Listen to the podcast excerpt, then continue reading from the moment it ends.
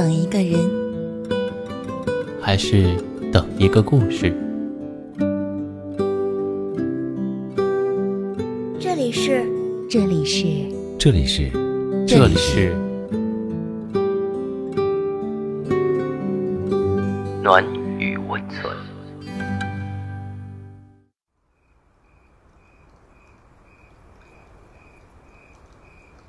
嗨，朋友，好久不见。我是荣止。这么晚了，感谢你还在。今天分享给你的文章是来自北方有佳人的。不要在深夜找喜欢的人聊天。我曾在深夜里做过很多错事，比如睡前喝很多水，第二天早上浮肿难消。稍微有一点饿就去吃东西，吃饱了又睡不着。喝了很多酒，在自以为在无人的大街上丑态尽出。没有洗脸刷牙就上床睡觉，时间久了，回头来看自己的皮肤和牙齿，恨不得哭出来。还有，向喜欢的人唐突的表白。第二天起来看聊天记录，尴尬到无地自容。有人和我讲，人生每经历一个人，都是一次成长。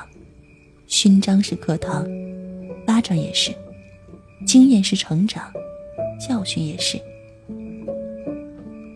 如果这么讲，那么那些深夜里辗转反侧、夜不能寐的时刻，都是给我一记记响亮的巴掌。他们都是教训，都是我不想再经历一遍的成长。人在晚上的时候都会变得感性和脆弱，那些不切实际的想法总会在心底里疯狂且放肆的滋生。那是在一个寒冷的冬日夜里，我和那个背叛我、睡了我闺蜜的前男友。在冬日的夜里，边走边吃冰淇淋。其实我们当时的状态已经是相见即仇人，毕竟他夺走了我对爱情的所有向往和对友谊的所有笃定。他一个人毁了我们三个人的希望。我本来应该很恨他，实际上我也是很恨他，没错。可是。那天晚上不知道怎么的，我就好脆弱。看着我们曾经拍下的照片、听过的音乐、聊天的对话，忽然很想他。然后手很欠很欠的拨通了那个熟悉的电话，他也没有一点含蓄，直接接通，像是什么事儿都没发生过似的和我对话。我说：“想出来走走吗？”这是我们时隔两年后的第一次对话，还是我打给的他。说实话，那天晚上我只是喝了点酒，有点微醺，听着手机里那些伤感的歌，一时间有些失了自我。我们一边并排走着，一边煽情的外放着手机里张学友的歌。还一起你一句我一句的大声唱着。走着走着，我不知想起了什么，眼泪就下来了。他很配合的用手轻轻的拥住我。彼时他已经是曾经我闺蜜的老公，他有家，我在这段关系中充当了当时他的角色。那天晚上。我像是赌气似的和他拍了好几张合影，发在了自己的朋友圈。后来还把这些照片发给了曾经的闺蜜，也就是他现在的老婆。我还特有心机的录下了我们的对话，故意很大声的问他究竟后不后悔和我分开，是不是他身上完全没有我的气质？我当时宿醉的状态，根本不记得发生了些什么。但是好在我还是回家了。万幸，闺蜜把我拉黑了。第二天早上，起床看见朋友圈，那一张张像是耻辱柱一样屹立的合影，还有那些凌乱的对话，我心惊胆战的后怕。这都是我在深夜里做过的傻事儿。彼时，我特别信“日有所思，夜有所梦”这样的傻话。也说过，晚上梦到的人，白天一定要去见他这样的情话。看过《大话西游》里至尊宝和小伙计的对话。昨晚上啊，你念晶晶的名字九十八次。哦，晶晶是我娘子。还有个叫紫霞的，你念了七百八十四次。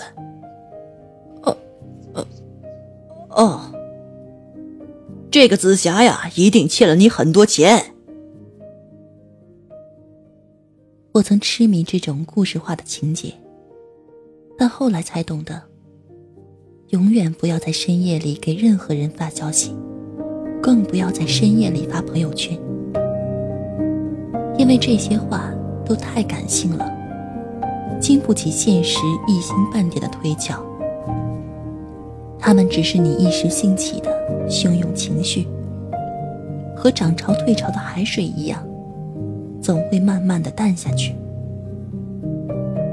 我们总以为半夜想念的人就是内心真正的惦记，总想着深夜流过的泪就是忘不了的班级。可其实，第二天天一亮，用水洗把脸，我们就会忽然发现。那个以为这辈子都过不去的坎儿，不知不觉已经过去了。记忆里那张脸，已经模糊的可怕，甚至连输入法都已经不记得那个名字了。你会感叹，时间过得可真快。真的，昨夜把双眼皮哭成了单眼皮，今早起来就不知道泪点在哪儿了。为什么会这样？因为我们都太习惯把自己短暂的悲伤无限放大，都愿意把暂时的难过夸张化，愿意把无处发泄的感受寄托在一个人身上，想着他在和自己说话，于是一下子把心里那些话、那些受过的委屈，好像通通在脑海里幻想着挥发。这是多爱多不舍吗？不是的，我们的眼泪不是因为这个人而流的，他只是情绪抒发的一个借口。就像是陈奕迅在《十年》里唱的：“直到和你做了多年朋友，才知道，你的眼泪不只为了我而流，也为别人而流。”我们的眼泪真的不如我们想象中的值钱，从头到尾。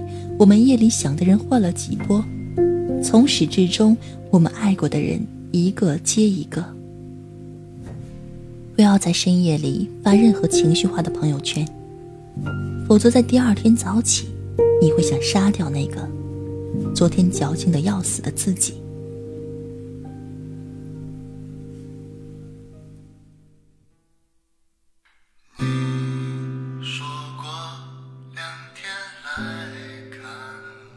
好啦，朋友，到这里我们今天的节目就接近尾声了。喜欢我们节目的听众可以点击节目下方的订阅“暖雨温存”，也可以把自己的故事编辑成文字投稿给我们，用我们的声音记录下你的人生，好吗？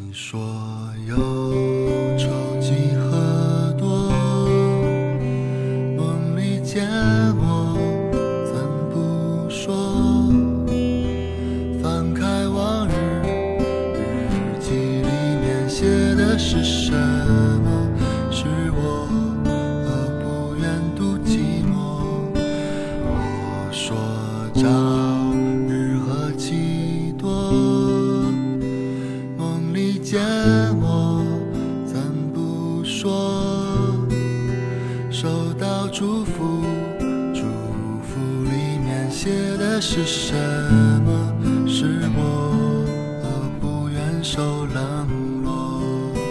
把你的心放在风中。